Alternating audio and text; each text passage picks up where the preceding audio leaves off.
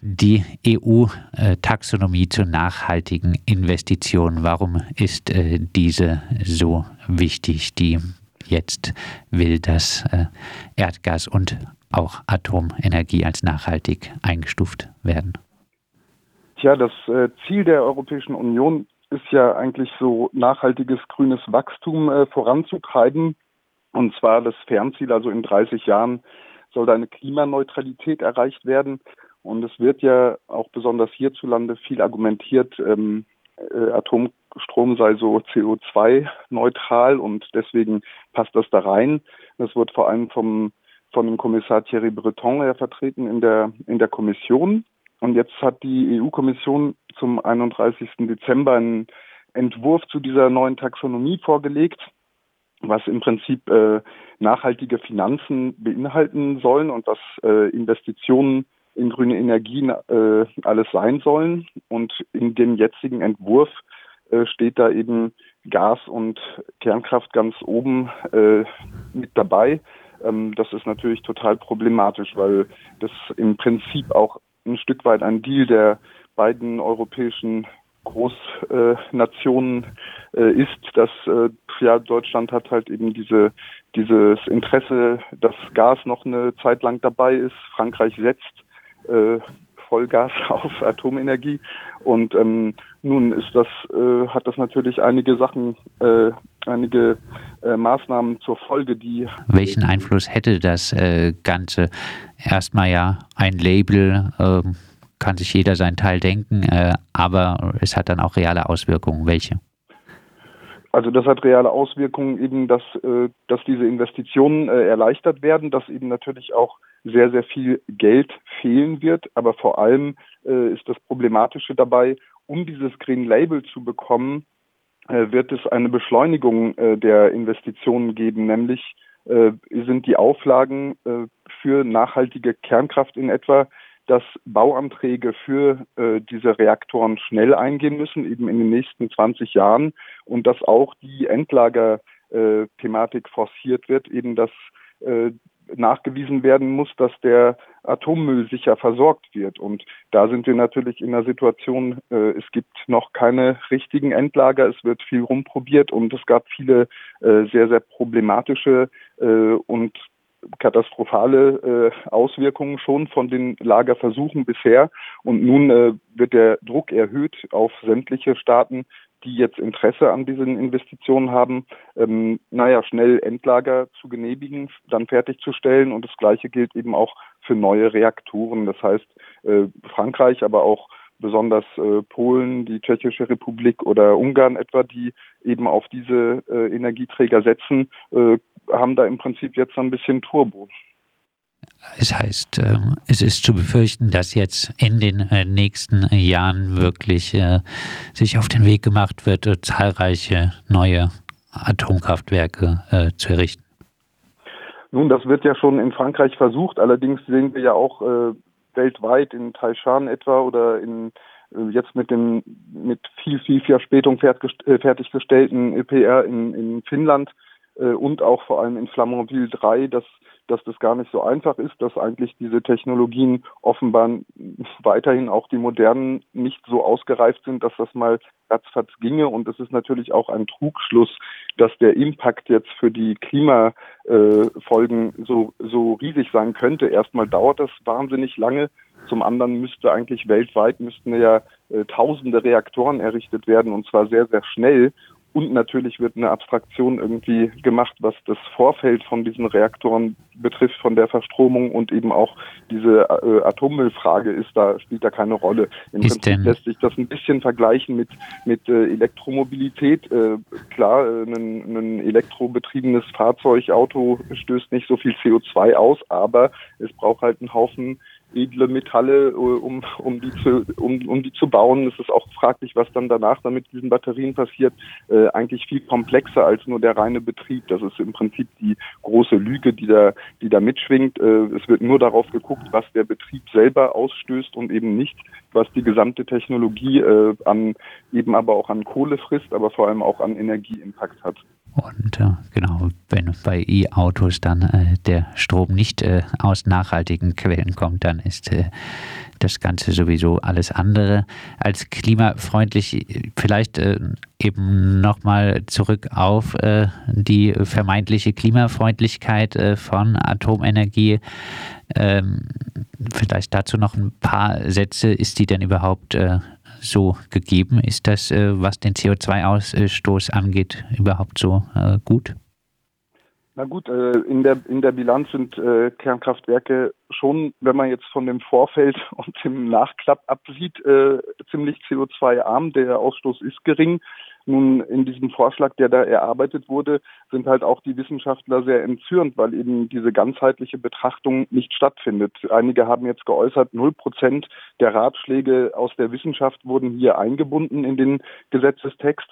Und äh, im Endeffekt fühlen sich da alle Leute, die ein bisschen äh, wissenschaftlich daran gehen, ziemlich vor den Kopf gestoßen, weil das einfach eine, eine sehr verkürzte Betrachtung ist. Etwa muss man schon die Umweltschäden ja auch insgesamt sehen. Es geht ja auch nicht nur um Klima, es geht natürlich zentral ums Klima in, in dieser Debatte und auch in unserer Zeit ist das das große Thema. Nur wir können nicht so tun, als würde äh, etwa das, äh, das Gewinnen von Uran und der Transport und, und so weiter äh, einfach äh, energieneutral passieren und vor allem die Endlagerung, äh, es muss sich vorgestellt werden, es werden europaweit viele, viele Endlager geplant in 500 Meter Tiefe und die werden aus Beton und Stahlbeton äh, gegossen und gebaut.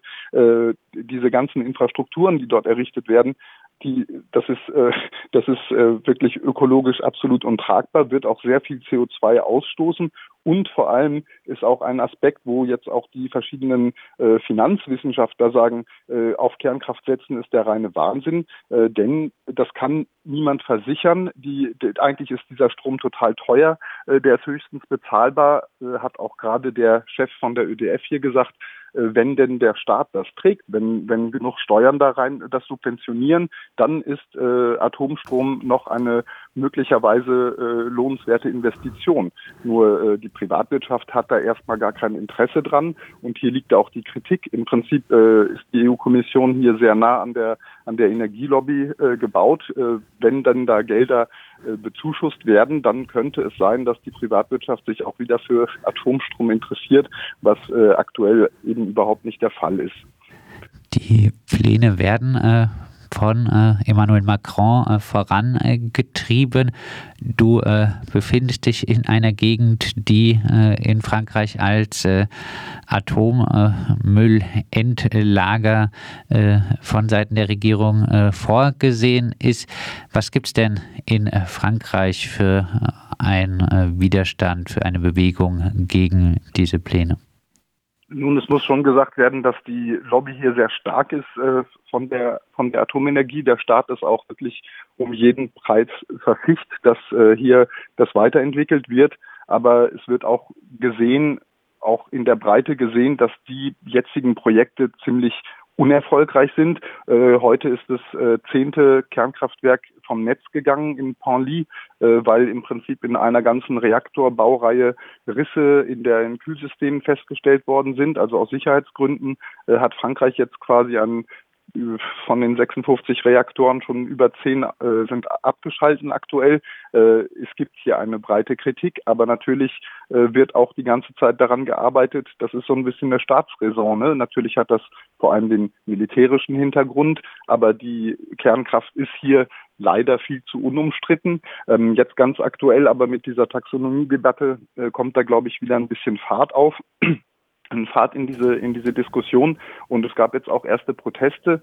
Äh, vor allem wurde jetzt ja auch vor der EU-Kommission äh, protestiert gestern die Youth for Climate, also die Fridays for Future Bewegung, die überregionale internationale, äh, hat sich da auch äh, in den Ring geworfen.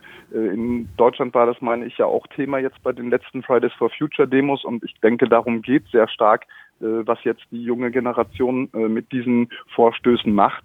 äh, ich glaube, dass da auch eine große Gesamtenttäuschung gegenüber der, der EU-Politik äh, immer mehr Ausdruck bekommt. Man, wir müssen ja sehen, die EU hat vor allem die gemeinsame Agrarpolitik geprägt, ein Desaster auf ökologischer Ebene.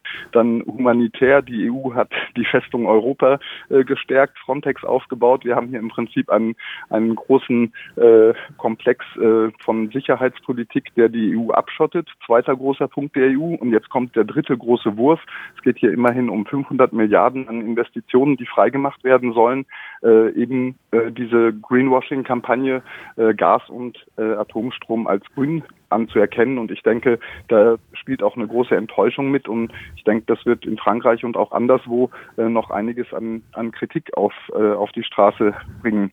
Dann äh, abschließend, äh, welche Chancen siehst du, äh, diese EU-Taxonomie, die Einstufung von Erdgas und äh, Atomenergie als nachhaltig noch zu verhindern? Also die Prozedur ist folgende. Bis zum 12. Januar war vorgesehen. Also der Vorschlag kam ja, wie gesagt, zu Silvester. Die Staaten haben im Prinzip so für diesen, für diesen Entwurf zur EU-Taxonomie zehn Tage, zwölf Tage Zeit gehabt, sich, äh, äh, sich eine Meinung zu bilden. Jetzt wurde das verlängert bis 21. Januar und dann ist es im Prinzip äh, Sache des EU-Parlaments. Äh, da sind dann vier Monate vorgesehen, äh, wo mit einfacher Mehrheit dafür oder dagegen gestimmt werden kann. Und wenn das durchgeht, dann ist es im Prinzip perdu, weil äh, der Rat könnte da theoretisch noch was äh, dagegen tun, aber da müssten 20 Staaten zusammenkommen, die sich dagegen stellen. Und das ist im Prinzip halt dieser schmutzige Deal, dass die äh, Deutschen im Zweifelsfall, äh, die deutsche Regierung im Zweifelsfall sagt, okay, äh, wir lassen euch äh, Frankreich den Atomstrom entwickeln und äh, weitere Staaten, die das interessiert, solange wir unsere Gasdeals auch weiter betreiben können, ist ziemlich ziemlich fraglich, ob das äh, zu stoppen ist, aber es liegt natürlich jetzt auch nochmal an der, an der Straße, an den Umweltbewegungen, ob das auch vielleicht als eine neue Chance begriffen wird, äh, da äh, nochmal dem entgegenzutreten und, und diese absolut absurde Vorstellung, äh, Atomkraft und Gas könne eine grüne Energie darstellen, können eine grüne Energie darstellen, dem sich nochmal entgegenzustellen, wird, wird die Frage der nächsten Monate sein. Auf EU-Ebene will man Erdgas und Atomenergie als nachhaltig äh, einstufen.